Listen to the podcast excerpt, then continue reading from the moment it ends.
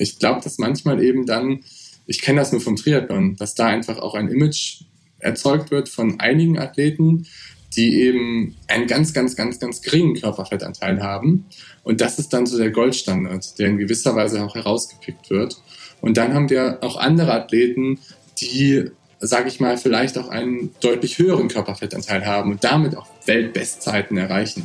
Und diese Leute gibt es im Marathon auch.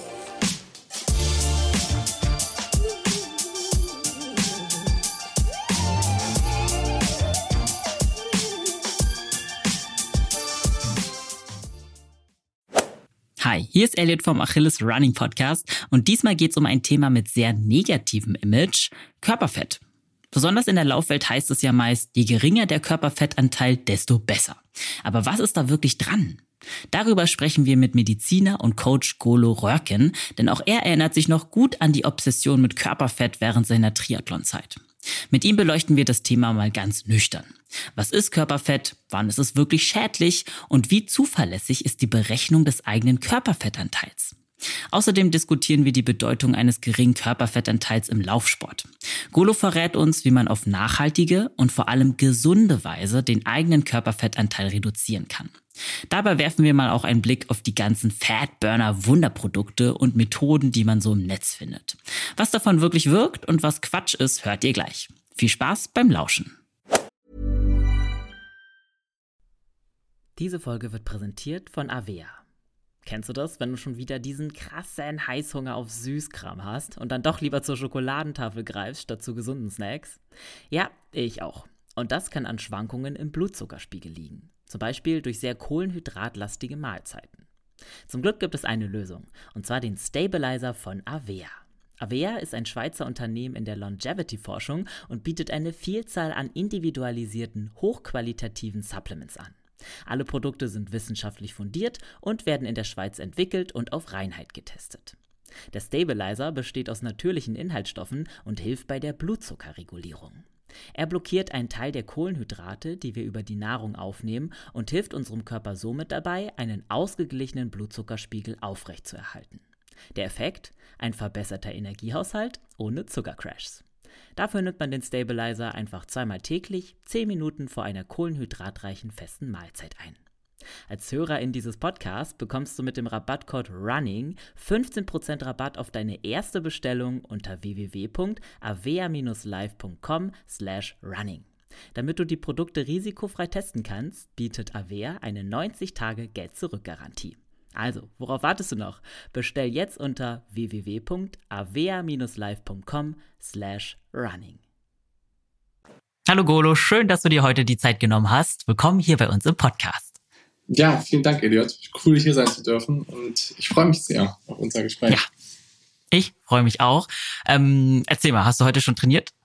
Mm, ja, ehrlich gesagt war ich heute Morgen schon ein bisschen laufen. So sechs, sieben Kilometer heute Morgen. Mhm.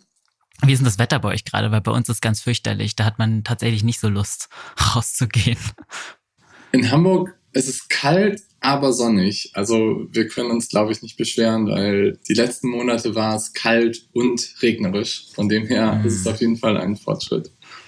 Ja, so nach und nach kommt die Sonne wieder. Da habe ich auch direkt immer viel mehr Lust rauszugehen irgendwie, also auch gerade fürs Laufen, weil ich dann nochmal so denke immer, Vitamin D, das wenige Vitamin D, was da ist, muss ich jetzt tanken.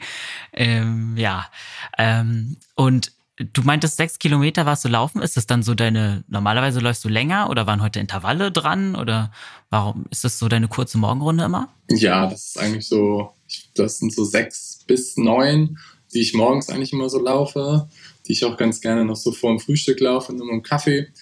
Und das ist so ein bisschen meine Morgenroutine, die ich eigentlich so probiere, dreimal die Woche zu machen. Okay, nicht schlecht.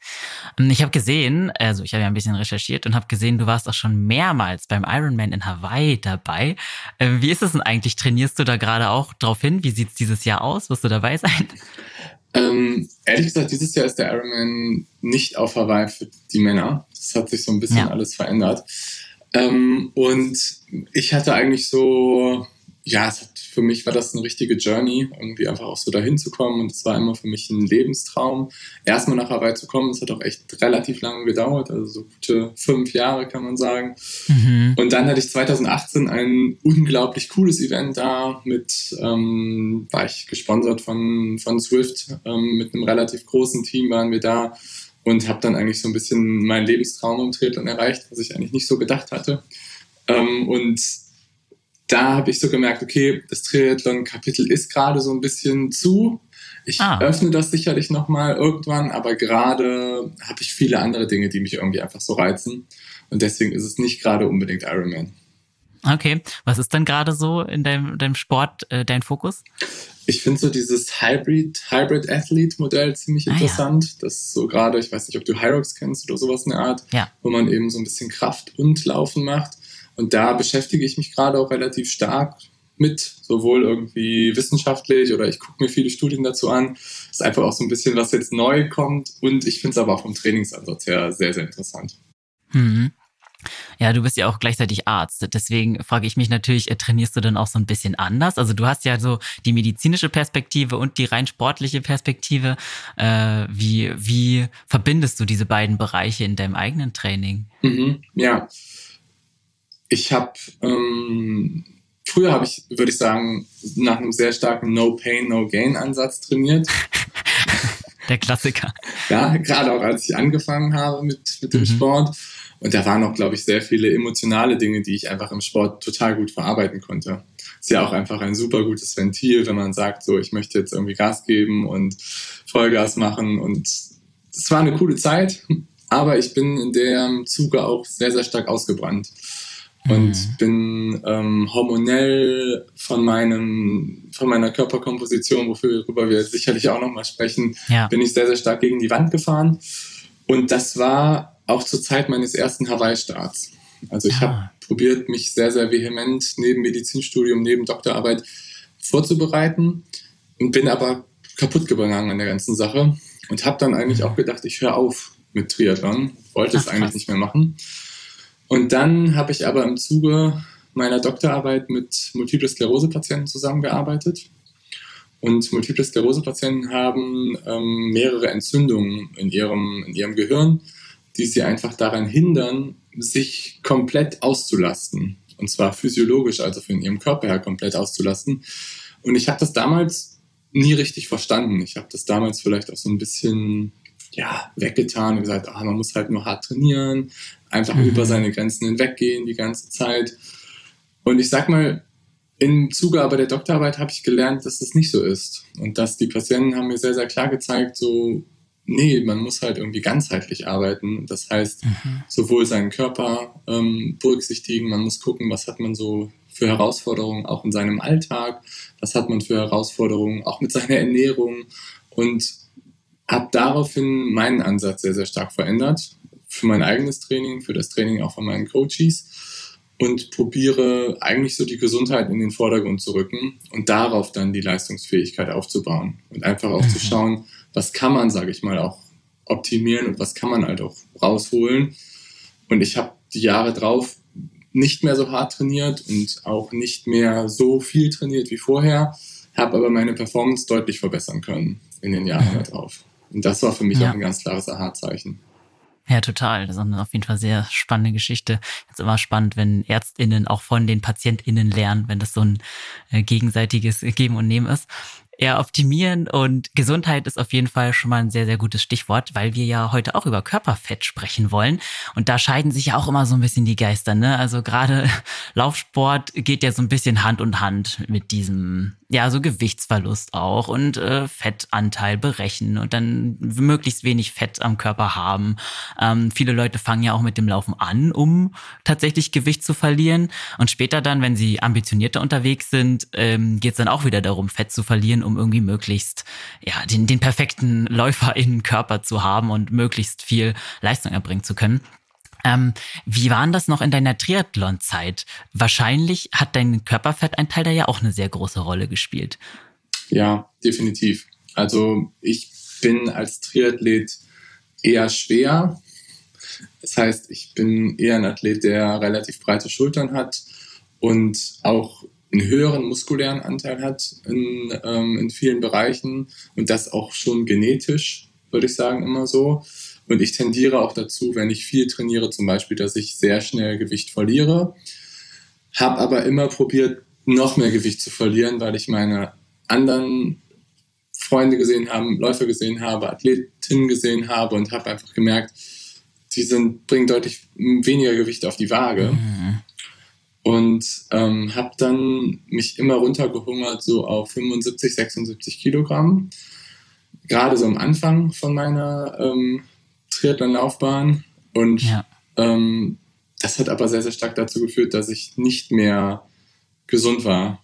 Und das hat dazu geführt, dass ich ähm, mir ständig kalt war, dass ich hormonelle Probleme gekriegt habe, dass ähm, ich auch ein komisches Verhältnis auch entwickelt habe zu teilweise auch zum Essen, zu auch meinem Körper, Hauptsache dünn sein und jedes Mal natürlich irgendwie auch ein Kommentar, der ähm, vielleicht von einem Athletenfreund kam, zu sagen, okay, ja, ich muss noch abnehmen, hat bei mhm. mir auch immer noch mehr dazu geführt, mich auch noch weiter vielleicht auch dann zu optimieren in dem Bereich. Hm, ja, also dass gerade der Triathlon da mit diesem Optimierungswahn so ein bisschen einhergeht, den Eindruck hatte ich auch schon. Wir hatten ja auch schon mal eine Podcast-Folge aufgenommen mit jemandem, der sportsüchtig war. Ähm, das war tatsächlich auch ein Triathlet. Und ja, da, da war das Thema Essen und Gewichtsverlust halt auch ein großes Thema. Ähm, vielleicht können wir ja mal so dieses negative Stigma um Körperfett auch erstmal ein bisschen brechen und einfach so ganz neutral oder medizinisch äh, an das Thema rangehen. Vielleicht kann uns, kannst du uns mal erklären, was eigentlich Körperfett überhaupt ist, ohne diese Wertung direkt, die man immer im Kopf hat. Ja, klar. Ähm, also Körperfett oder medizinisch gesprochen unterscheidet man dabei prinzipiell eigentlich so zwei Formen, die es gibt. Einerseits, also es sind die sogenannten Triglyceride. Das ist letztendlich eine Fettsäure, die dreifach verästert. Das klingt jetzt irgendwie relativ chemisch und relativ analytisch, aber das ist letztendlich die Speicherform von dem Fett, was wir aufnehmen in unserem Körper. Und das kann sich einerseits direkt unterhalb der Haut ablagern. Das ist das subkutane Fettgewebe. Und es kann sich aber auch zwischen den Organen ablagern. Das ist dann das sogenannte viszerale Fettgewebe. Und prinzipiell brauchen wir einen gewissen Fettanteil zum Großteil in der Bevölkerung, wahrscheinlich nicht die meisten von einem Podcast hören, aber zum mhm. Großteil in unserer Bevölkerung haben die meisten Menschen eher etwas zu viel von diesem subkutanen Fettgewebe und aber auch vor allem von dem viszeralen Fettgewebe. Dieses viszerale Fettgewebe, was sich eben zwischen den Organen ablagert, ist das Fettgewebe, was wir nicht unbedingt haben wollen, mhm. weil das auch sehr viele negative ähm, Dinge mit sich bringt und dabei auch vor allen Dingen ähm, zu kleinen Entzündungsreaktionen so in unserem Körper, sage ich mal, beiträgt. Wenn man jetzt aber klassischerweise von dem Fettanteil spricht und das auch sportlich so von dem Fettanteil spricht, dann bezieht sich das eigentlich vor allen Dingen so auf das subkutane Fettgewebe. Und dabei möchte man eigentlich, sage ich mal so klassischerweise als Ausdauerathlet ist so der untere Bereich, den man noch so als physiologisch auch gesund darstellt. 5 bis 8 Prozent, wobei ich schon auch sagen muss, also 5 Prozent, 6 Prozent ist schon sehr, sehr, sehr, sehr wenig. Mhm. Ähm, bei Schwimmern sagt man so, okay, 10, 11, 12 Prozent ist das so, was die meistens anstreben. Und dann gibt es aber auch zum Beispiel andere Sportarten, wo es auch eher so ein bisschen höher ist. Und die Werte, die ich gerade gesagt habe, bezieht sich auch auf Männer. Mhm. Weil bei Frauen ist physiologisch immer der Körperfettanteil höher und zwar im Bereich so von 8 bis 10 Prozent höher. Und das ist auch sehr, sehr wichtig. Ich denke mal, darauf kommen wir gleich noch mal so ein bisschen zu sprechen. Ja. Weil eben dieses Körperfett negative Folgen mit sich bringt, wenn es zu viel da ist, ist aber auch negative Folgen mit sich, mit sich bringt, wenn es eben zu wenig da ist. Ja. Und das, glaube ich, ist halt nochmal wichtig, so auch in, die, in der Einleitung einfach zu sagen. Hm, ja, total. Ähm, du hast jetzt diese zwei Arten uns erklärt. Ähm, welche Funktion haben die eigentlich? Also du hast ja jetzt davon gesprochen, dass wir zum Beispiel das zwischen den Organen eigentlich nicht unbedingt haben wollen. Warum entsteht das eigentlich dann trotzdem? Also warum lagert unser Körper da Fett aus? Mhm. Ähm, prinzipiell, also eine, die Entstehung, warum letztendlich viszerales Körperfett entsteht, ist noch nicht so tausendprozentig geklärt. Es hat aber vermutlich damit zu tun, dass wir Stressreaktionen haben in unserem Körper, die dafür sorgen, dass wir halt mehr Fettgewebe zwischen den Organen ablagern als eine Art Isolationsschicht. Weil Fett ist auf der einen Seite immer für uns Isolation, das heißt auch so thermische Isolation. Das heißt, wir können dann besser mit gewissen Temperaturen umgehen. Das heißt, sehr hohen Temperaturen können wir besser umgehen, aber auch sehr niedrigen Temperaturen können wir besser umgehen. Und auf der anderen Seite ist Fettgewebe auch, auch wichtig für Hormone, weil Hormone teilweise einfach auch so in diesem Fettgewebe einfach gespeichert werden. Und auch manche Hormone auch darauf angewiesen sind, dass wir auch ein höheres Fettgewebe haben, dabei aber so vor allen Dingen das subkutane Fettgewebe. Mhm, okay. Also es hat ähm, ja, also es hat im Ursprung eigentlich schon Vorteile, äh, natürlich da, da Fett zu haben, aber sobald zu viel wird, ähm, kommen erst quasi die negativen Side-Effekte sozusagen auf. Hm. Und ähm, welche Faktoren beeinflussen unseren Körperfettanteil? Also ist es einfach nur so mangelnde Bewegung zum Beispiel? Ähm, wie spielt auch das Essen damit rein? Also kann man von allem quasi Fett einlagen, einlagern? Oder wie ist es? Mhm. Prinzipiell ist der Mechanismus natürlich erstmal ganz einfach auch eine Bilanz, muss man sagen. Das ist auf der einen Seite, wie viel Kalorien nimmst du auf, wie viel Kalorien verbrennst du Hast du einen Überschuss an Kalorien, sorgt unser Körper dafür, dass wir mehr Triglyceride, das heißt irgendwie Fette einfach bilden als Speichereinheit, weil Fett ist der einfachste Speicher immer für unseren Körper. Und dann wird das Ganze letztendlich abgelagert. Und das trifft sowohl zu, vor allen Dingen für, wenn wir übermäßig vielleicht auch Fett essen. Es kann aber auch für Kohlenhydrate zum Beispiel zutreffen. Und dabei ist vor allen Dingen so, wenn wir sehr viel Einfachzucker zum Beispiel konsumieren, es ist auch relativ einfach für unseren Körper, das, sage ich mal, umzubauen als Triglycerid und das abzulagern. Bei Protein sieht es ein bisschen anders aus. Es ist nicht ganz so einfach, das so einfach umzubauen im Körper. Geht aber auch, aber dafür müsste man schon enorme Mengen, sage ich mal, aufnehmen, dass es einfach so abgespeichert und abgelagert wird. Mhm. Und ähm, was einem so auffällt, ist ja manchmal, dass Leute, also dass das so sehr individuell wirkt, wie der Körper wann und wie viel der Körper an Fett äh, sage ich jetzt mal, auch anlegt. Manche Leute äh, können sich gefühlt ernähren, wie sie wollen und wenig bewegen und haben trotzdem einfach nicht viel Fett am Körper. Ähm, woran liegt das, dass manche Leute einfach dazu neigen, mehr Fett am Körper zu haben als andere? Mhm. Ja, super spannender Punkt. Es hat definitiv auch mit der Genetik zu tun. Also das sollte man, glaube ich, jetzt einfach auch sagen, dass natürlich es auch Faktoren gibt, die von Eltern, von Verwandten, von Großeltern einfach weitergegeben werden und die in unserer Genetik vorhanden sind. Neuere Forschungen zeigen aber auch, dass es sehr, sehr viel auch eine Verhaltensgenetik gibt. Das heißt, wir mhm. können auch gewisse Gene an- und ausschalten mit unserem Verhalten. Das heißt, wenn man zum Beispiel frühkindlich eine Prägung hat und schon vielleicht einen relativ aktiven Lebensstil äh, begonnen hat, dann werden vielleicht auch gewisse Gene eingeschaltet, die uns dabei helfen, mehr Fett zu verbrennen, die uns dabei helfen, auch einen besseren Stoffwechsel zu haben, die uns dabei helfen, auch flexibler zu sein im Stoffwechsel, was wir aus gesundheitlicher Sicht immer sein wollen, aber auch einen großen Faktor hat, so wenn wir uns die Performance angucken. Mhm, okay. Und was mich noch speziell interessiert, ist, ähm, warum sich das meiste Fett eigentlich immer am Bauch ablagert. Weil selbst bei Leuten, die sehr schlank sind, äh, wenn sie irgendwo Fettpolsterchen haben, sind die meistens am Bauch. Und die sind ja auch teilweise sehr schwierig loszuwerden, wenn man jetzt unbedingt so danach strebt, die irgendwie, ja, irgendwie loszuwerden, um irgendwie einen flachen, harten Bauch oder so zu bekommen. Das ist ja echt so eins der Nummer eins Dinger, mit denen Leuten irgendwie kämpfen, dass halt am Bauch sich einfach das sehr hartnäckig festsetzt. Äh, ist das ein wie anderes Fett als an anderen Stellen oder warum ist das so hartnäckig? Ähm, ich, also es hat natürlich irgendwie damit zu tun, dass der Bauch, glaube ich, eine relativ gute physiologische, gutes physiologisches Areal ist, wo sich halt auch Fett ablagern kann. Gerade auch so direkt unterhalb der Haut, also subkutan geht da natürlich was. Es lagert sich aber auch Fett woanders ab. Also es lagert mhm. sich zum Beispiel auch Fett so gerne mal in der Leber ab ähm, ah. was man so als Fettleber bezeichnet. Das ist so ein ganz typischer Ort. Das sieht man halt nicht. Oder halt zwischen den Organen lagert sich auch mal gerne Fett ab. Es kann sich sogar auch im Herzen Fett ablagern. Also mhm. es kann sich auch an unterschiedlichen Stellen auch im Körper Fett einlagern.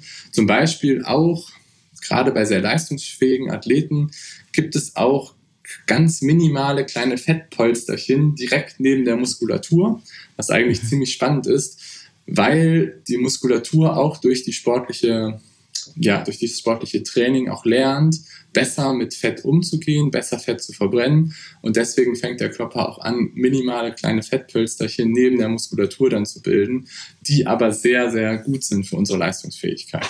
Ah, also das wäre so ein richtig positives Fettpölsterchen. Genau, ja. Okay. Ja, spannend. Ähm, Körperfett äh, wollen natürlich auch viele sehr gerne berechnen. Äh, ich habe auch mal so ein bisschen gegoogelt, was es so für Möglichkeiten gibt, äh, sich da zu informieren, was der Körperfettanteil sein könnte. Ähm, was man als erstes findet, sind ja so diese ganz klassischen, tatsächlich einfach nur so Berechnungen. Ich glaube, man hat drei Maße oder so, die man angibt und schon spuckt irgendwie eine, äh, so ein Online-Rechner einem angeblich äh, den Körperfett, äh, Körperfettanteil aus, den man hat. Ähm, wie zuverlässig sind die, habe ich mich gefragt. Das ist echt spannend. Ich weiß gar nicht, was es da für Online-Tools, sage ich mal, so gibt. Also wie hatte der dann eine Faltenmessung oder wie haben die das genau berechnet? Gar nicht. Gar nicht. Also man hat, äh, man, das, was ich jetzt zum Beispiel gefunden hatte, war, man äh, misst als Mann einmal nur den Bauchumfang aus und den Nackenumfang und gibt seine Größe und vielleicht auch noch das Gewicht an. Und schon hat man quasi einen, also einen ungefähren Prozentsatz. Okay, okay, spannend. Ja. Mhm ist natürlich nicht so richtig genau so, mhm. ähm, aber man benutzt medizinisch relativ gerne so diese sogenannte Waist-to-Hip-Ratio. Mhm. Also, dass man sich die Hüfte ähm, anschaut im Vergleich so zum Bauch und daraus auch einen Risikofaktor, sage ich mal, berechnet. Ähm, das unterscheidet sich dann auch so ein bisschen ähm, von wegen Frauen und Männern. Ich müsste jetzt auch nochmal genau nachgucken, welche Werte es da genau gibt. Aber nichtsdestotrotz kann man damit auch relativ gut abschätzen, wie hoch ist so ein bisschen das Risikoprofil für viszerales Fettgewebe und damit auch so ein bisschen langfristig gesehen, wie ist so das Risikoprofil für auch so Herz-Kreislauf-Erkrankungen. Weil wenn man relativ viel viszerales Fettgewebe hat, geht das häufig damit einher, dass das Risiko für Herz-Kreislauf-Erkrankungen und für Diabetes, sage ich mal, steigt. Mhm. Aber dieser Fettanteil, der einem da ausgespuckt wird, ähm, wie kann der denn sich überhaupt nach dem viszeralen Fettgewebe richten? Weil das in der Messung erscheint ja nichts mit den Organen eigentlich. Äh, kann man das überhaupt darüber bestimmen? Also du kannst es auf jeden Fall nicht ganz genau damit bestimmen. Dafür musst du auf jeden Fall bessere Methoden anwenden. Aber ich sag mal so, das sind dann Daten, die kommen aus epidemiologischen Studien. Und epidemiologische Studien sind immer so aufgebaut, dass man ein sehr, sehr, sehr, sehr, sehr großes Kollektiv hat von Menschen, von Patienten, von Patientinnen. Und ausgehend dieser Daten kann man ein Risikoprofil erstellen. Und statistisch betrachtet kann man dann eben schauen, wie ist die optimale Hüft-zu-Bauch-Verteilung und wie sollte man das, sage ich mal, ableiten. Das heißt nicht, dass es nicht individuell anders aus, aufgestellt ist, aber man kann damit ein ungefähres Risikoprofil erstellen. Mhm. Und was gibt's für ähm, bisschen, ja, vielleicht für konkretere ähm, Methoden, das rauszufinden? Gibt's denn, also kann man das auch als Laie zum Beispiel machen oder müsste man sich immer in so eine, weiß ich nicht, in ein Krankenhaus und ein Forschungsinstitut begeben? Ja, das ist super spannend, aber man kann definitiv auch als Laie ähm, viele Sachen, sage ich mal, machen, die auch gut funktionieren. Was eigentlich relativ gut funktioniert, ist zum Beispiel eine Kalipermessung. Ähm, Skinfold Caliper heißen die. Da gibt es verschiedene Punktemessungen. Ich glaube, so bekannt ist eigentlich die neun Punkte Messung ähm, wo man mit eigentlich einem relativ guten Wert schon so ermitteln kann und wo man auch ein bisschen gucken kann, wie ist genau so die Verteilung. Also ist sie mehr so am Bauch, ist sie mehr so im Bereich der Arme, ist sie mehr so im Bereich von anderen ähm, Extremitäten situiert. Und damit kann man relativ viel, sage ich mal, schon eine gute Aussage treffen. Viele kennen wahrscheinlich auch so diese Körperimpedanz ähm, oder Bioimpedanzwagen, die man benutzen kann. Da gibt es auch verschiedene Punkte. Es hat aber auch so ein bisschen damit zu tun, weil diese Wagen so funktionieren, dass sie Strom durch deinen Körper schicken und wie gut dann die Leitungsfähigkeit ist von verschiedenen Gewebe. Und Fett hat eine andere Leitungsfähigkeit als Muskeln und die berechnen das eben auf so einem Algorithmus. Die sind medium genau, bei Athleten meistens nicht ganz so genau. Die unterschätzen häufig auch so ein bisschen den Körperfettanteil. Und wenn man es dann ganz, ganz genau wissen möchte, dann kann man auch nochmal einen sogenannten DEXA-Scan machen. Das ist eine minimal invasive ähm, radiologische Untersuchung, also eine Art mhm. Röntgen, wo dann auch nochmal ganz genau das Gewebe analysiert wird. Wo man das relativ häufig macht, ist zum Beispiel auch ähm, bei Athletinnen zum Beispiel, die ähm, eine Stressfraktur haben oder Athleten, die eine Stressfraktur haben, wo man dann auch nochmal genau gucken kann, wie ist so ein bisschen die Zusammensetzung vom gesamten Körper und aber auch so von der Muskulatur und aber auch von den Knochen. Mhm. Also diese Kaliperzangen, von denen hatte ich schon gehört, die kann man sich ja, glaube ich, wirklich relativ günstig äh, im Internet holen. Wie sieht es mit den anderen beiden Methoden aus? Also diese Waage, bekommt man die auch theoretisch einfach irgendwo im Internet? Kann man sich die da kaufen? Ja, genau, das ist diese klassische Körperfettmessungswaage. Okay. Da gibt es verschiedene. Es gibt auch solche, wo du zum Beispiel an den Händen ähm, noch einmal sowas rausziehst, wo dann der Strom mhm. noch ein bisschen anders geleitet wird. Da gibt es verschiedene Modelle. Mhm. Und alle anderen Untersuchungen sind ja wahrscheinlich auch keine Kassenleistungen, ne? Die müsste man dann irgendwo selber zahlen, nehme ich stark an. Ja, definitiv. Ähm, außer man hat halt irgendwie zum Beispiel eine Knochenstoffwechselstörung oder sowas in der Art. Okay. Dann könnte man wahrscheinlich da auch was machen. Ja. Ja, vielleicht können wir auch noch ein bisschen drauf eingehen, ähm, warum es diese Unterschiede zwischen dem Körperfettanteil bei Männern und bei Frauen gibt. Also warum wird das so unterschieden, dass bei Frauen prinzipiell immer äh, einige Prozente hochgerechnet werden? Ähm, warum ist es wichtig? Du hast ja selber gesagt, dass es wichtig ist, dass ähm, Frauen einen höheren Fettanteil haben. Vielleicht können wir darauf noch mal ein bisschen eingehen. Mhm, ja, ähm, grundsätzlich gibt es physiologisch Unterschiede natürlich zwischen Frauen und Männern. Einerseits sind die hormonell, sage ich mal, ähm, vorhanden. Das heißt vor allen Dingen, ähm, Östrogen hat einen anderen Effekt ähm, als das Testosteron. Frauen bilden auch Testosteron, aber in geringerer Konzentration. Und das wird dann eben, wenn sie mehr Testosteron bilden, umgebaut relativ schnell in Östrogen. Und Östrogen und dann auch Progesteron und weitere Hormone, die nur Frauen bilden, sorgen dafür, dass zum Beispiel es zu einer höheren Wassereinlagerung kommt, zum Bindegewebe. Und generell ist auch das Bindegewebe von Frauen einfach etwas anders aufgebaut als das von Männern. Und das führt in der Gesamtheit dazu, dass eben Frauen einen höheren Körperfettanteil haben als Männer. Mhm, okay. Und ähm, weil du auch vorhin, du hattest ja auch vorhin über Hormone gesprochen, als du über deinen eigenen so Weg gesprochen hast, dass ähm, da tatsächlich, äh, dass es deinen Hormonhaushalt schon stark verändert hat, als du dann sehr viel Gewicht verloren hast. Ähm, wie spielen Hormone denn überhaupt mit dem Körperfettanteil ja da rein? Was haben die damit zu tun? Ja, das ist, das ist ein sehr, sehr, sehr, sehr spannendes Thema und auch sehr, sehr komplex und umfangreich. Mhm. Man kann sagen, es ist letztendlich so ein bisschen wie Henne und Ei, ähm, dass es eben eine Wechselbeziehung gibt zwischen Hormonen, dabei vor allen Dingen so zwischen Sexualhormonen und eben dem, dem Körperfettanteil. Andererseits aber auch, dass ein bestimmter Körperfettanteil mit bestimmten Sexualhormonen so ein bisschen einhergeht. Und dabei ist es wichtig eben zu sagen, dass hier es definitiv so einen Sweet Spot gibt, den wir einfach erreichen möchten und der aber auch individuell ist. Das heißt, für einen Athleten, für eine Athletin kann es irgendwie sinnvoll sein, sich im Bereich von 15 bis 25 Prozent am Körperfett ähm, in dem Bereich zu bewegen.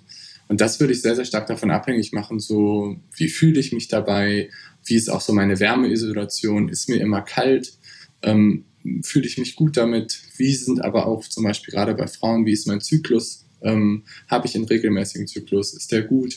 Ähm, ist, ähm, fühlt sich das auch gut an mit meinem Trainingsstress? Habe ich das Gefühl, dass ich einen Leistungsfortschritt mache? Bei Männern auch dann so die Libido-Frage, ist das alles gut bei, bei den Männern? Wie fühlen die sich?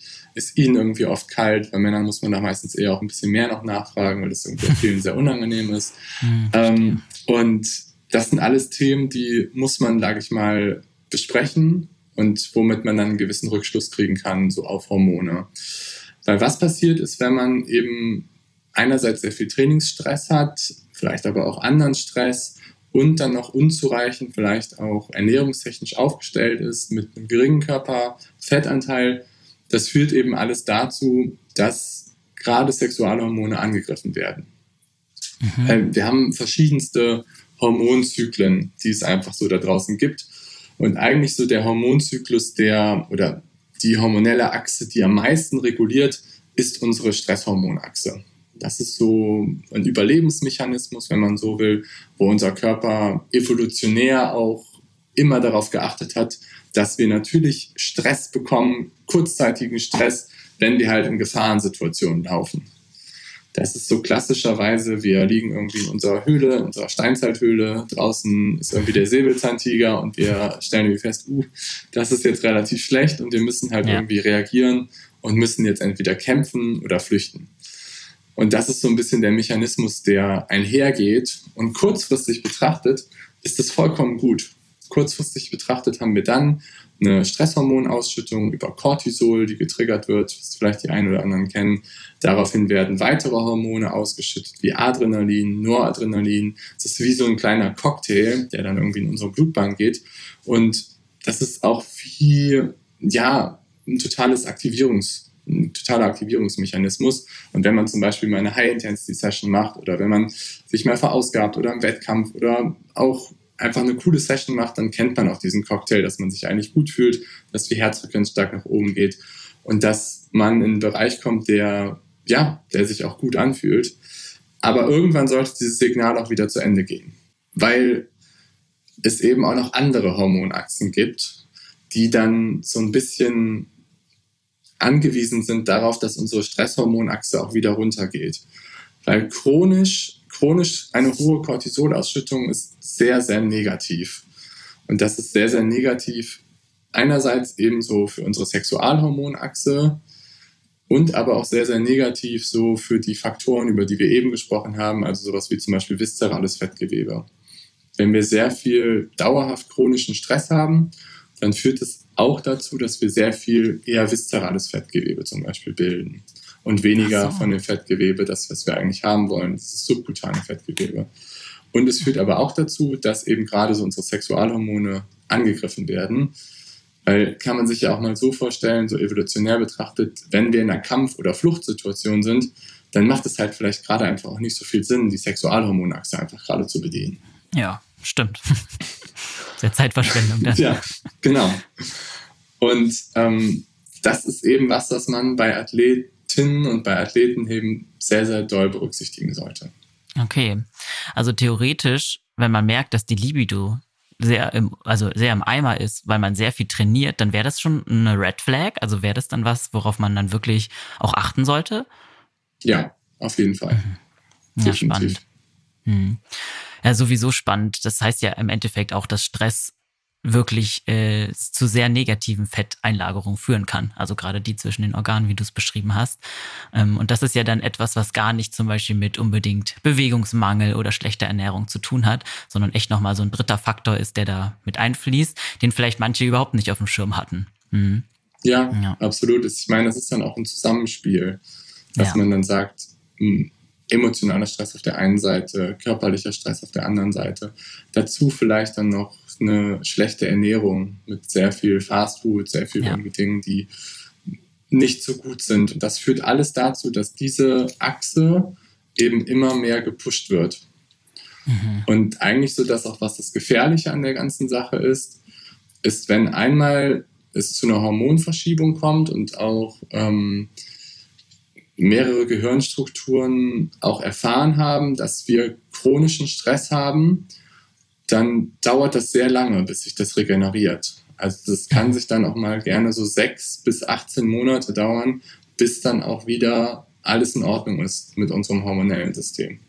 Okay, das ist wirklich lang, ja. Mm, wenn jetzt der Sport quasi noch nicht so ins Negative abgedriftet ist, sondern wenn wir jetzt den Sport noch so einfach als Positives ähm, sehen, bei jemandem, der ja, schon vielleicht ambitioniert, aber immer noch auf gesundem Level Sport macht. Ähm, wie beeinflusst körperliche Aktivität da konkret die Fettverbrennung? Mhm. Ja, ja, generell ist natürlich, und das ist gut, dass du das sagst, weil Sport und Bewegung und Training ist halt ultimativ gut für uns, für unseren Stoffwechsel, für unsere Hormone. Wir haben, wenn man es richtig einsetzt, eine super gute Toolbox, um uns halt zu verbessern und um halt auch viele Dinge nach vorne zu bringen und auch die Gesundheit einfach nach vorne zu bringen. Sport ist da eigentlich die beste Pille, wenn man so will, die wir haben, um ein langes und, und gesundes Leben einfach zu, zu haben. Und einer der besten Mechanismen, die wir so entwickeln können als Athlet, ist eben in unseren Zellen die Mitochondrien ähm, anzuregen. Und das, die Mitochondrien sind so die Kraftwerke unserer Zelle.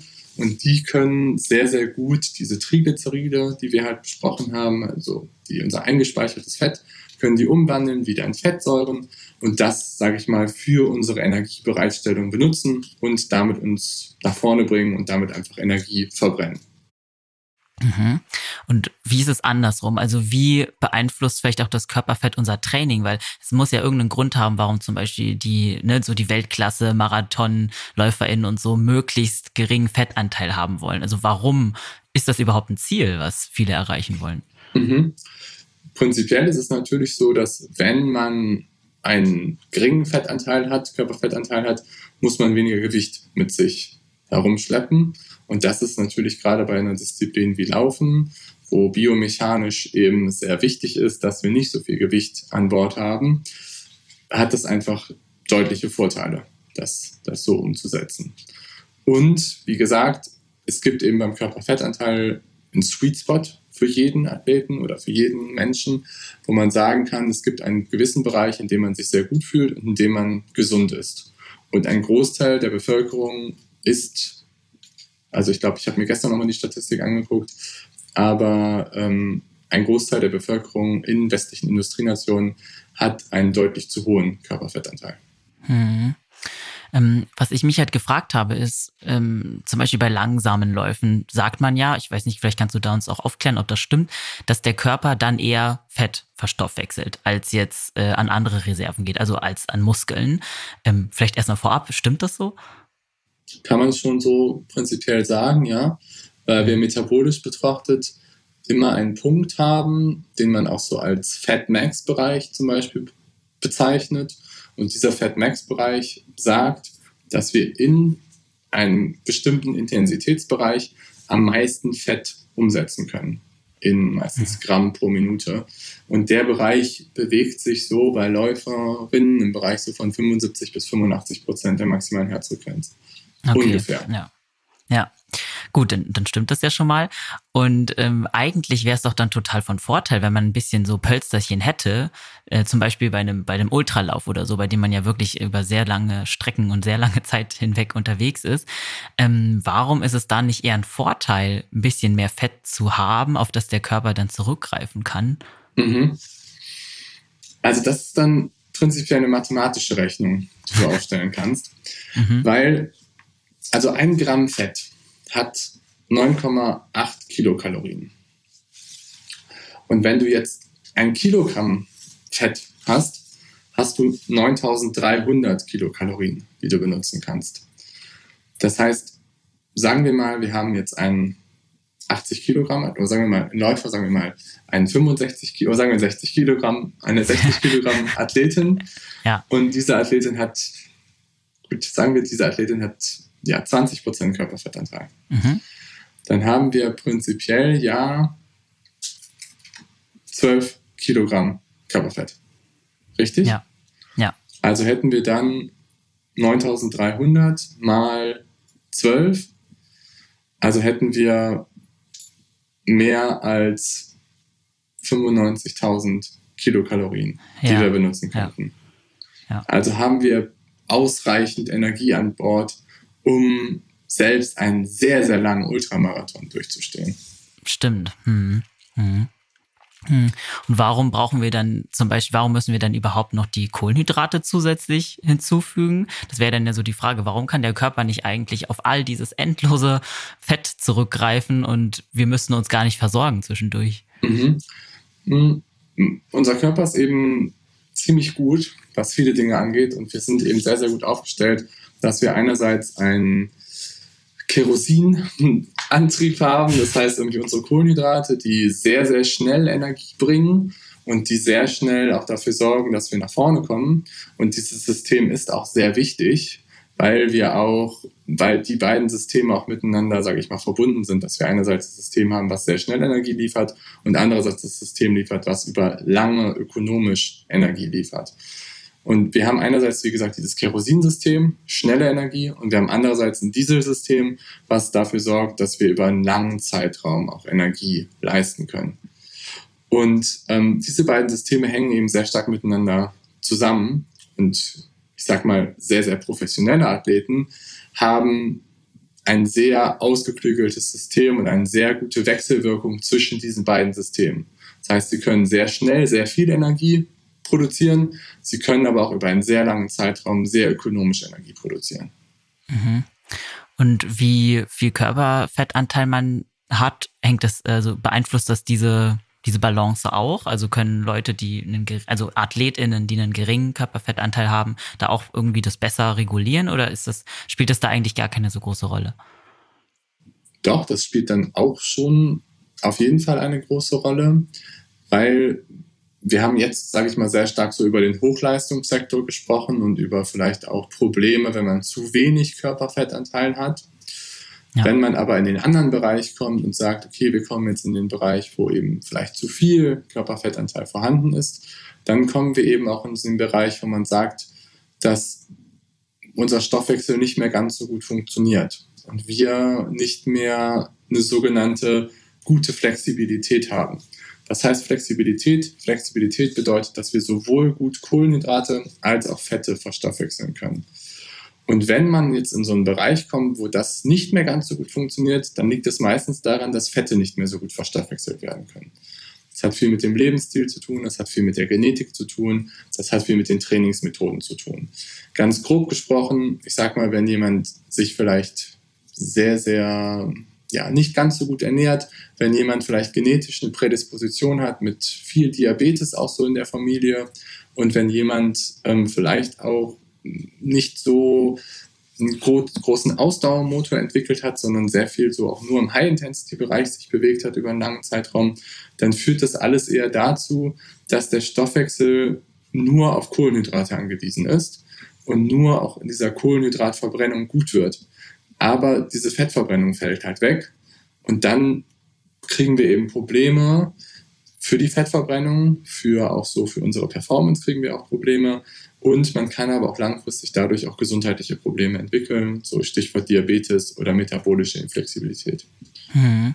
Ja, vielleicht können wir dann an der Stelle auch gleich mal klären, was zu hoch eigentlich bedeutet. Weil das ist natürlich super vage, wenn man sagt, es funktioniert nicht mehr gut. Ich glaube, man selber merkt das dann wahrscheinlich auch gar nicht. Ähm, vielleicht können wir das so ein bisschen definieren, falls das überhaupt geht. Eventuell ist das ja auch sehr individuell. Mhm. Ja, ich würde schon sagen, dass es individuell ist. Aber es gibt sicherlich so einen gewissen Bereich, ab dem man sagen würde, so, das wird dann irgendwie so zu viel. Und da würde ich sagen, so bei Frauen alles oberhalb so von 35 Prozent wird mhm. sicherlich ein bisschen zu viel. Und bei Männern so im Bereich von über 25 Prozent müsste man auch überlegen, dass es dann auch wahrscheinlich ein bisschen zu viel wird. Hm.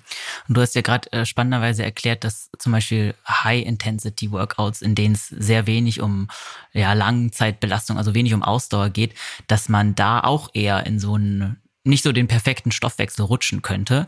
Dann würde es ja im Umkehrschluss bedeuten, dass Langstreckenläufe prinzipiell sehr, sehr gut sind für den Stoffwechsel und einen, äh, bei der Fettverbrennung auch ja, krass helfen. Mhm. Ja, würde ich schon auch so unterschreiben. Also ähm, es gibt auch relativ viele schöne Studien so, so zum Beispiel von Inigo San Milan, ist so jemand, den ich ähm, sehr, sehr ja, schätze, echt absolutes Vorbild. Der ähm, ist der Coach von ähm, Pojaka zum Beispiel, vom Tour de France-Sieger, zweimaligen mhm. Tour de France-Sieger. Und der ähm, forscht aber auch so gerade im Bereich von Stoffwechselerkrankungen viel und aber auch von Krebs. Und ähm, er ist schon so der Meinung, und das bin ich auch, dass ein sehr gutes Grundlagenausdauertraining dazu führt, dass wir eben unseren Stoffwechsel vor allen Dingen verbessern können und dass wir eben diese Flexibilität verbessern können und eben dadurch auch, dass wir eine bessere Fettverbrennung haben. Und das ist auch was, was ich auch im Coaching mit meinen Athleten auch viel immer erreichen kann.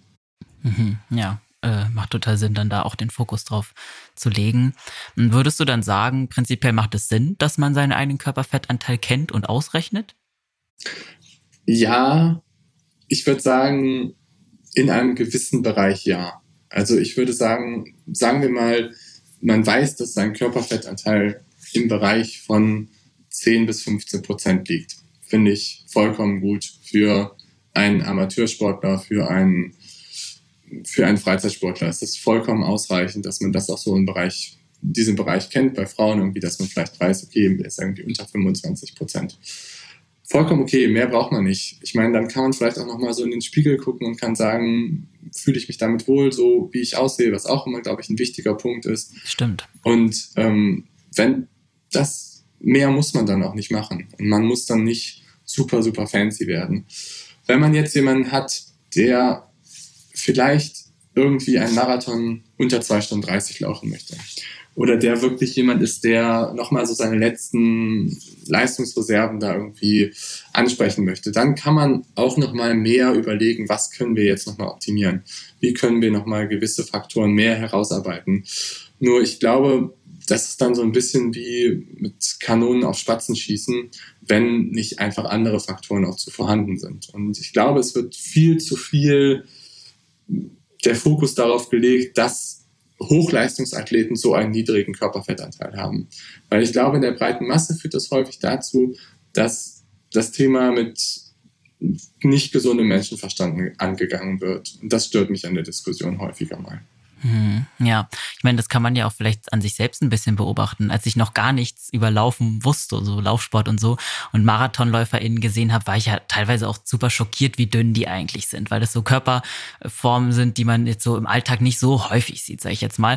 Aber je mehr man sich dann so mit der Laufwelt beschäftigt und je mehr man drin ist und je häufiger man so die Winners und so sieht, desto normaler findet man es auch schon fast, was man da so sieht und ist so recht äh, untangiert davon, wie wenig Körperfett die Menschen haben und denkt halt schon so ein bisschen daran, so ja, okay, vielleicht ist das das Ideal. Vielleicht wäre es schon am besten, also vielleicht kann ich schon die meiste Leistung aus mir rausholen, wenn ich so aussehe. Und das geht relativ schnell. Ich weiß nicht, ob unsere HörerInnen da draußen ähnliche Erfahrungen gemacht haben, aber ich zumindest kann von mir sagen, dass ähm, das bei mir so war, dass das ähm, mein Bild schon stark verändert hat. Mhm, ja, ich finde auch, das ist ein super spannender Punkt, den du gerade ansprichst. Und ich glaube eben auch, dass das eine Schraube ist, an der man drehen sollte, wenn man eben schon sehr gut ist. Und ich glaube, dass es erstmal wichtig ist, vielleicht auch mit seinem eigenen Körper zufrieden zu sein und erstmal zu gucken, was sind so die Voraussetzungen, die ich mitbringe. Und wie möchte ich vielleicht oder was ist mir auch wichtig an meinem Körper und was finde ich schön und was sind Dinge, die ich äh, gut finde daran. Und ähm, ich glaube, dass manchmal eben dann, ich kenne das nur vom Triathlon, dass da einfach auch ein Image erzeugt wird von einigen Athleten, die eben einen ganz, ganz, ganz, ganz geringen Körperfettanteil haben. Und das ist dann so der Goldstandard, der in gewisser mhm. Weise auch herausgepickt wird. Und dann haben wir auch andere Athleten, die, sage ich mal, vielleicht auch einen deutlich höheren Körperfettanteil haben und damit auch Weltbestzeiten erreichen. Und diese Leute gibt es im Marathon auch. Also es gibt nicht nur die Athleten, die ähm, sehr, sehr, sehr, sehr dünn sind und einen sehr geringen Körperfettanteil haben. Und ja, ich kann auch nur aus meiner eigenen Erfahrung sprechen, dass ich jemand war, der von Natur aus schon immer einen geringen Körperfettanteil hat und eher auch dazu tendiert, tendiere, schnell Gewicht zu verlieren. Gerade auch wenn ich mehr Stress habe, mehr Gewicht zu verlieren. Und mich hat es dann eher gestresst, auch ähm, immer wieder damit konfrontiert zu werden ähm, zu sehen, eben, dass das so ein bisschen das Ideal ist und dahin zu gehen. Und wenn es mich gestresst hat, kann ich mir vorstellen, dass es andere sicherlich mindestens genauso stresst. Ja, auf jeden Fall, denke ich auch. Ja, vielleicht können wir dann jetzt so im letzten Segment noch ein bisschen drauf eingehen, wie man auf gesunde Art vielleicht den Körperfettanteil reduzieren kann, ohne eben, dass es so eine, zu so einer Obsession wird ähm, und vielleicht auch so ein paar Mythen äh, mit ein paar Mythen aufräumen, äh, weil um das äh, Thema rangen sich, würde ich sagen, schon sehr viele Mythen. Ich habe da auch schon crazy Sachen im Internet gesehen, die irgendwie helfen sollen dabei, Körperfett zu verlieren. Hm, vielleicht erstmal vorab, Würdest du sagen, dass der erste Schritt wäre, immer die Ernährung umzustellen oder könnten wir auch durch rein vielleicht anderes Training oder Variation im Training unser, unseren Körperfettanteil etwas reduzieren? Mhm. Ich würde sagen, die Ernährung ist schon mal der größte Hebel. auf jeden Fall. Aber es ist auch eine Balance aus vielen Dingen. Also mit gutem Training kann man enorm viel herausholen, aber Ernährung ist wichtig. Mhm, ja. Und wie wichtig also ich glaube, was ein Bild, was viele im Kopf haben, ist, dass Fette in der Ernährung auch gleichzeitig zu Körperfett führen. Du hast aber vorhin ja auch angesprochen, dass Kohlenhydrate da auch mit reinspielen. Wäre dann quasi so der logische Umkehrschluss daraus, dass man sich sehr proteinreich ernähren sollte, wenn man ja, Körperfettanteil verlieren möchte? Mhm. Genau, das ist jetzt auch wieder ein sehr spannendes Thema, weil jetzt kommen wir auch wieder so in den Kampf aus zwischen Low Carb ja. und High Carb Fraktionen. Genau. und das ist definitiv einfach auch was sehr stark geführt wird. Aber den Punkt, den du gerade angesprochen hast, kann ich zu 1000 Prozent so unterschreiben. Und das ist auch das, was eigentlich auch alle Studien in dem Bereich ganz klar zeigen. Und sowohl Low Carb als auch High Carb mhm. probieren auch immer einen höheren Proteinanteil zu gewährleisten. Und ich glaube, die meisten Menschen würden gut daran tun, ihren Proteinanteil in der Ernährung einfach zu erhöhen. Mhm, ja. Und ähm, wie wichtig sind jetzt zum Beispiel, also wie schädlich, nenne ich es jetzt erstmal, sind dann tatsächlich so Fette wie, weiß ich nicht, Butter, Öl und so? Ist das wirklich was, was dann direkt ans, ans Fett geht oder kann der Körper das eigentlich schon verstoffwechseln? Der Körper kann das absolut gut verstoffwechseln. Also es mhm. ist, und das muss man auch sagen, ist auch wieder etwas, was individuell ist. Es gibt Menschen zum Beispiel, die kommen sehr, sehr gut damit klar, auch, auch mit einer Low-Carb-Diät. Ähm, unterwegs zu sein. Und ich glaube, was da helfen kann, ist vielen Menschen erstmal so herauszufinden, wie habe ich mich vielleicht auch so die letzten Jahre vielleicht auch ernährt und zu welcher Körperverteilung hat das bei mir geführt. Mhm. Und dann aber auch balanciert zu schauen, wie kann ich das vielleicht in einem gewissen Bereich auch shiften für mich. Das heißt jetzt nicht mit einer Hauruck-Aktion oder mit einer Diät sofort alles umzustellen, sondern eben zu schauen, wie kann ich zum Beispiel, wenn ich mich vorher sehr, sehr kohlenhydratreich ernährt habe, eben zu schauen, okay, vielleicht kann ich die Kohlenhydrate etwas reduzieren und kann dafür etwas mehr gesunde Fette zum Beispiel einbauen. Das hilft bei vielen Menschen schon dramatisch. Mhm. Ja, okay, also dann ja, das äh, macht, glaube ich, Sinn, dass da irgendwie erstmal im Vorab ein bisschen geguckt wird, was für ein Typ man überhaupt ist in der Ernährung. Da kann man dann ja auch nicht pauschal so eine Empfehlung für alle aussprechen, denke ich mal. Mhm, weil wir vorhin auch über Sportübungen geredet haben, die eher zu Fettverbrennung führen. Was wäre dann da so deine Empfehlung? Welche Sportübungen oder welche Sportarten eignen sich besonders gut, um Fett zu verbrennen, weil zum Beispiel Triathleten sind ja auch sehr häufig sehr muskulös und haben wenig Körperfettanteil. Ähm, das heißt ja, dass Sportarten auf jeden Fall da viel machen. Ähm, die Wahl der Sportart äh, hat dann ja auch einen großen Einfluss auf am Ende das Körperbild, was man so erreichen kann. Ja, auf jeden Fall. Und ich glaube, welche Disziplinen dem sich sehr gut eignen, sind Disziplinen, die man sehr lange in einem niedrigen Herzfrequenzbereich absolvieren kann. Das heißt, für Anfänger eignet sich zum Beispiel Gehen ultimativ gut, muss man sagen. Und zwar wirklich. Also es gibt, da gibt es auch echt sehr, sehr gute Studien zu und das sind auch die Erfahrungen auch von vielen von meinen Kollegen zum Beispiel, die auch so in dem, gerade in dem ähm, Weight Loss Bereich, sage ich mal, unterwegs sind, die auch sehr viele Leute einfach gehen lassen und nicht mhm. unbedingt direkt laufen, weil eben so die muskelskeletale Belastung ist halt etwas geringer und man kann sich in einem geringeren Herzfrequenzbereich bewegen. Radfahren ist auch was, was sich sehr, sehr gut dafür eignet, ähm, auch eben längere Strecken zu fahren mit einem niedrigen Herzfrequenzbereich, eigentlich so unterem Bereich von unter 80 Prozent der maximalen Herzfrequenz. Das ist zum Beispiel was, was, was echt sehr, sehr gut ist. Wenn man es im Laufband machen möchte, zum Beispiel einfach mit Steigung vielleicht noch ein bisschen arbeiten, ist auch was, was super gut, sage ich mal, funktionieren kann. Und wenn man dann ein bisschen fortgeschrittener ist, dann eignet sich Laufen hervorragend dafür das einfach auch so zu machen. Wie gesagt, da muss man einfach auch darauf achten, dass man dann auch wirklich dieses Zone-2-Training und das Low-Intensity-Training halt gut für sich ein aufbaut und das aber auch gut für sich umsetzt. Mhm. Das ist eigentlich total spannend, weil natürlich denkt man immer, je krasser die Sportbelastung, desto mehr verbrennt man Fett. Aber das ist ja eindeutig nicht so. Also tatsächlich sind es ja dann die niedrigeren Herzfrequenz ähm, Sportarten oder Einheiten, die denn dazu führen können. Ja, es ist aber auch dann, es gibt natürlich auch die Variation. Also ein High-Intensity-Training kann man auch mal einsetzen. Und das führt ja dann auch dazu, dass man kurzfristig auch sehr, sehr viel auch vielleicht verbrennt und dann hinten raus im Nachgang auch viele Fette dann auch ähm, verstoffwechselt.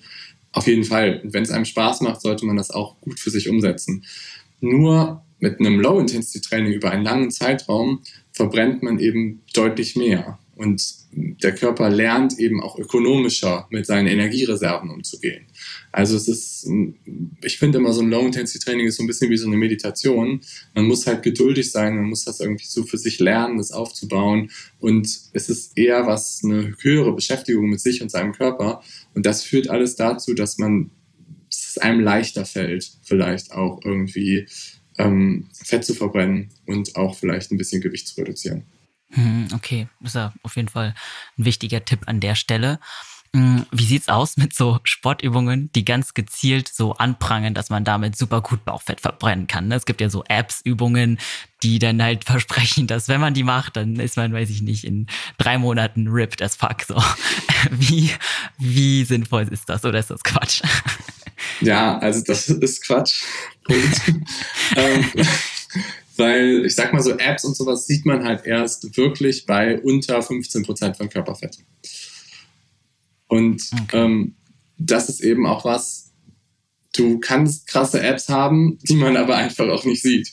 Und auf ja. der anderen Seite kannst du halt auch Apps haben, die vielleicht auch nicht trotzdem nicht so krass sind, einfach nur weil du einen sehr, sehr geringen Körperfettanteil hast. Und jetzt Stimmt. nur ähm, Crunches zu machen oder nur irgendwie Flufferkicks oder sonst was, hat so einen medium hohen Effekt darauf. Okay. Also es ist gut ne, für eine gute Stabilisation, es ist gut für eine gute Athletik, aber dann bitte auch aus dem Grund das Ganze machen und nicht, damit man dann irgendwie die krassesten Apps hat und den geringsten Körperfettanteil. Das ist nicht ja. so unbedingt die okay. Vorgehensweise. Ja, und was steckt hinter dem Mythos? Es gibt ja auch so die Herangehensweise, weiß ich nicht, ob das ein Mythos ist, aber es wurde mir zumindest früher immer gesagt, dass wenn man viel Muskel aufbaut, dann verbrennen die auch gleichzeitig Fett. Das heißt, es lohnt sich sowieso eigentlich immer mehr Muskel zu haben, weil dann das Fett sowieso so halb verschwindet. Stimmt das, dass das so miteinander interagiert? Ja, absolut. Und es zeigen sich auch in Studien, dass Menschen, die mehr Muskulatur haben, auch langfristig gesehen einen enormen Benefit haben, so auf ihr Risikoprofil, was Stoffwechselerkrankungen angeht. Hm, okay, aber das wären dann auch nicht, wäre das dann auch, gäbe es dann da auch so eine lokale Fettverbrennung? Also wenn ich jetzt zum Beispiel Bauchmuskeln habe, verbrennen die dann auch automatisch das Bauchfett oder geht das dann an irgendwelches es ist, Fett? Es ist schon generell, es ist schon universell, okay. wo du dann ja. das Ganze verbrennst. Ja. Okay, verstehe. Ja, vielleicht können wir ja nochmal auf so komische Produkte wie so Fatburner, Tinkturen und äh, generell, es gibt da alle möglichen Mittelchen und so eingehen, ähm, weil sobald man eigentlich auch nur das Wort, weiß ich nicht, den Suchbegriff ähm, Fettverbrennung oder Gewicht reduzieren oder so eingibt im Internet, sofort stürzen sich ja auch die gesamten Werbeanzeigen auf ein und man bekommt alle möglichen ähm, Produkte angeprangert. Mm, wie siehst du das vielleicht auch als Arzt? Ähm, gibt es Produkte, die die Fettverbrennung wirklich unterstützen können oder sind das dann meistens, ja, ja, sind das dann falsche Versprechen, die da gemacht werden? Ja, das ist ein sehr schwieriges Thema und da werden in der nächsten Zeit auch noch deutlich mehr Produkte auf den Markt kommen, weil es jetzt ähm, zwei, drei neue Mechanismen gibt, die man sich mhm. damit erhofft und damit anzusprechen. Und die werden wahrscheinlich gerade so im Diabetesbereich relativ stark eingesetzt. Es zeigen aber jetzt die ersten Studien, dass die Produkte sehr, sehr stark den Muskelanteil verringern und den Körperfettanteil eher erhöhen. Oh. Und das ist eben genau das, was man eigentlich nicht möchte. Dass eben gerade der Muskelfett, der Muskelanteil, den wir ja möglichst lange auch erhalten wollen, wenn der verringert wird, hat das eher negative Auswirkungen, gerade also auf den langfristigen Gesundheitsverlauf. Und deswegen halte ich nicht wirklich viel davon, von irgendwelchen Mittelchen und Pulverchen irgendwie einzunehmen, nur um damit, sage ich mal, seinen Körperfettanteil zu verringern. Es gibt einige Sachen, wie zum Beispiel Grüntee-Extrakt, wie zum Beispiel auch Kaffee, wie zum Beispiel ähm, Dinge, die so ein bisschen dafür sorgen, dass kurzfristig mal, sage ich mal, die Fettverbrennung nach oben geht kann man mal ein bisschen mit rumexperimentieren, aber in Kombination gerne auch mit einer Session dann.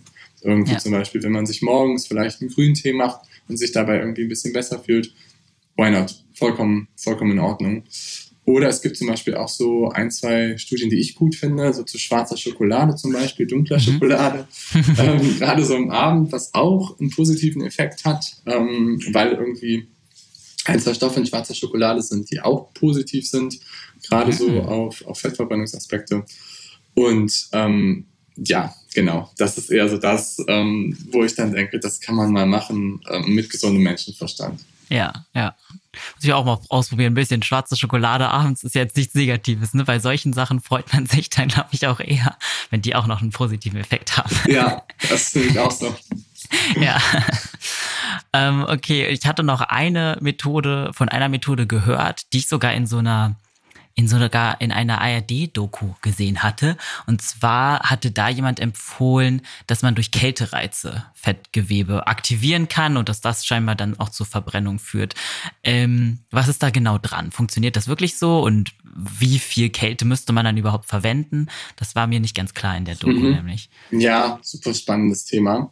Ähm, also Temperaturreize, sowohl Hitze als auch Kälte, können einen positiven Effekt haben auf die Gesundheit ist dann jetzt auch so ein bisschen ähm, Biohacking, sage ich mal, ja. so, was natürlich jetzt auch sehr en vogue ist und auch neu kommt und was ich auch super spannend und cool finde. Das ist aber auch so ein bisschen ein Rocket Science. Also das sind dann so die letzten Prozente, die man damit auch sich vielleicht nochmal so ein bisschen erhofft, um rauszuholen. Aber ja, das kann helfen und das kann auch einen positiven Effekt haben, so gerade auf die Gesundheit. Es gibt diese neuen ähm, Cryo-Chambers zum Beispiel, die sicherlich jetzt auch in der nächsten Zeit mehr aufpoppen, die das auch sich so ein bisschen erhoffen. Ähm, man kann aber auch jeden Morgen zum Beispiel drei, vier, fünf Minuten kalt duschen, was auch einen sehr positiven Effekt darauf haben kann. Weil was passiert dabei? Wir haben verschiedene Arten auch von Fettgewebe. Wir haben über das viszerale Fettgewebe gesprochen, wir haben über das subkutane Fettgewebe gesprochen. Es gibt aber noch eine andere Form von Fettgewebe, und das ist das sogenannte braune Fettgewebe, was mhm. eigentlich mehr Säuglinge haben. Und dieses braune Fettgewebe ist ähm, energetisch aktiv. Also da sind verschiedene Stoffe drin, da sind Mitochondrien drin, da sind Dinge drin, die eigentlich positiv sind so für unsere Gesundheit. Und das hat man eher so als Neugeborener und als Säugling. Und wir verlieren das im Laufe unseres Lebens. Und mhm. Studien zeigen, dass wenn man Kältereize gut und richtig einsetzt, dann können wir dieses braune Fettgewebe wieder mehr aktivieren. Und das ist eben so der Sinn und Zweck hinter Interventionen mit Kälte. Und deswegen ja, Kälte kann man noch so als extra Gadget benutzen, um vielleicht da auch noch ein bisschen aktiv zu werden. Okay, also wenn man so ganz nerdig unterwegs ist, dann kann man da sich mal ein bisschen ausprobieren und schauen, was es so bringt. Ja. Okay. Ja, das ist echt spannend. Hm. Ähm, ja, du meintest ja am Anfang, dass es bei dir mit dem Gewichtsverlust ähm, auf jeden Fall auch negative Sachen einhergingen und dass du jetzt auf jeden Fall sehr viel gesünder unterwegs bist, da du nicht mehr so, ja, davon betroffen bist sozusagen. Hm, was würdest du vielleicht den Leuten da draußen auch nochmal ans Herz legen wollen, damit sie, damit sie nicht genau den gleichen Fehler machen, ähm, wenn jetzt Leute ein bisschen obsessiv mit ihrem Körperfettanteil unterwegs sind oder auch jetzt einfach vielleicht ja falsche Bilder im Kopf haben, die sie dazu hm, bewegen, vielleicht mehr Gewicht verlieren zu wollen, als eigentlich nötig wäre. Mhm. Ja, ähm, ich glaube, was wichtig ist, ist dabei eben herauszufinden, was ist ein individueller guter Bereich für einen und wo fühlt man sich auch wohl in dem Bereich und in welchem Bereich ist man vielleicht auch leistungsfähig, ist man zufrieden mit seiner Gesundheit, funktionieren auch seine Hormonsysteme gut. Das sind, glaube ich, alle Dinge, die man sich fragen sollte als Athlet, als Athletin. Und danach eben aber auch genau zu schauen, welche Trainingsstruktur zum Beispiel habe ich so bisher absolviert. Bei mir war es sicherlich ein Problem, dass ich eben zu viele High-Intensity-Sessions gemacht habe, zu hart trainiert habe und von meiner Ernährung einfach nicht ausreichend aufgenommen habe. Das war ein riesengroßes Problem, dass ich auch gerade so vor und nach Sessions nicht gut genug gefühlt habe, was dazu geführt hat, dass mein Körper einfach in so einen Dauerstresszustand gekommen ist. Mhm. Und ich glaube, wichtig ist dann auch dieses Bewusstsein einfach auch so zu haben, irgendwas läuft hier gerade schief. Weil ich weiß, wir als Athleten tendieren eben dazu zu sagen, das geht noch. Das schaffe ich ja. noch. Ich kann das. Ich bin leistungsfähig. Ich kann irgendwie den Marathon in der Zeit laufen, ich kann den Ironman machen, ich qualifiziere mich so. Aber sich dann auch bewusst zu machen, jeder von uns hat Grenzen und du hast auch Grenzen und du hast auch Limits und du wirst nicht besser werden, wenn du halt konstant über diesen Grenzen bleibst. Und du wirst auch meistens nicht besser werden, wenn du immer auf der Rasierklinge tanzt, ja. sondern du musst halt schauen, wie du halt für dich es aufbaust und wie du eine individuelle gute Struktur für dich findest. Und mhm. dass du letztendlich mit einer guten Ernährung, mit einem guten Trainingsplan, mit auch eine Stressreduktion vielleicht in deinem Alltag und mit regenerativen Maßnahmen damit einfach das Bestmögliche für dich erreichst. Ja. Okay, das waren, glaube ich, sehr, sehr schöne Abschlussworte. Ähm, vielen, vielen Dank auf jeden Fall für deinen Input und auch, dass du so ehrlich mit uns über deine eigene Geschichte geredet hast. Mir hat das Gespräch sehr, sehr viel Spaß gemacht und ich hoffe natürlich dir auch.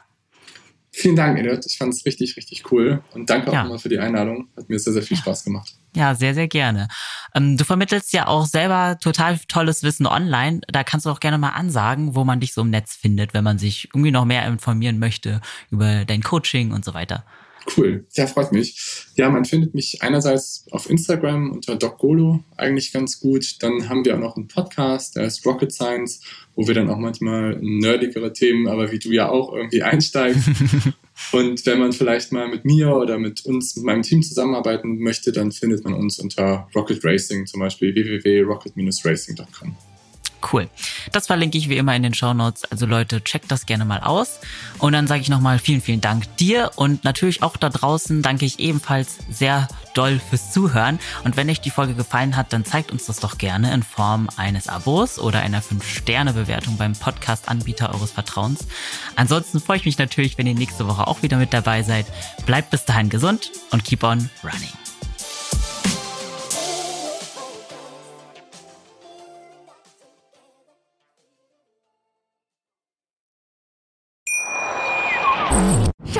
Ich bin neu verliebt. Was?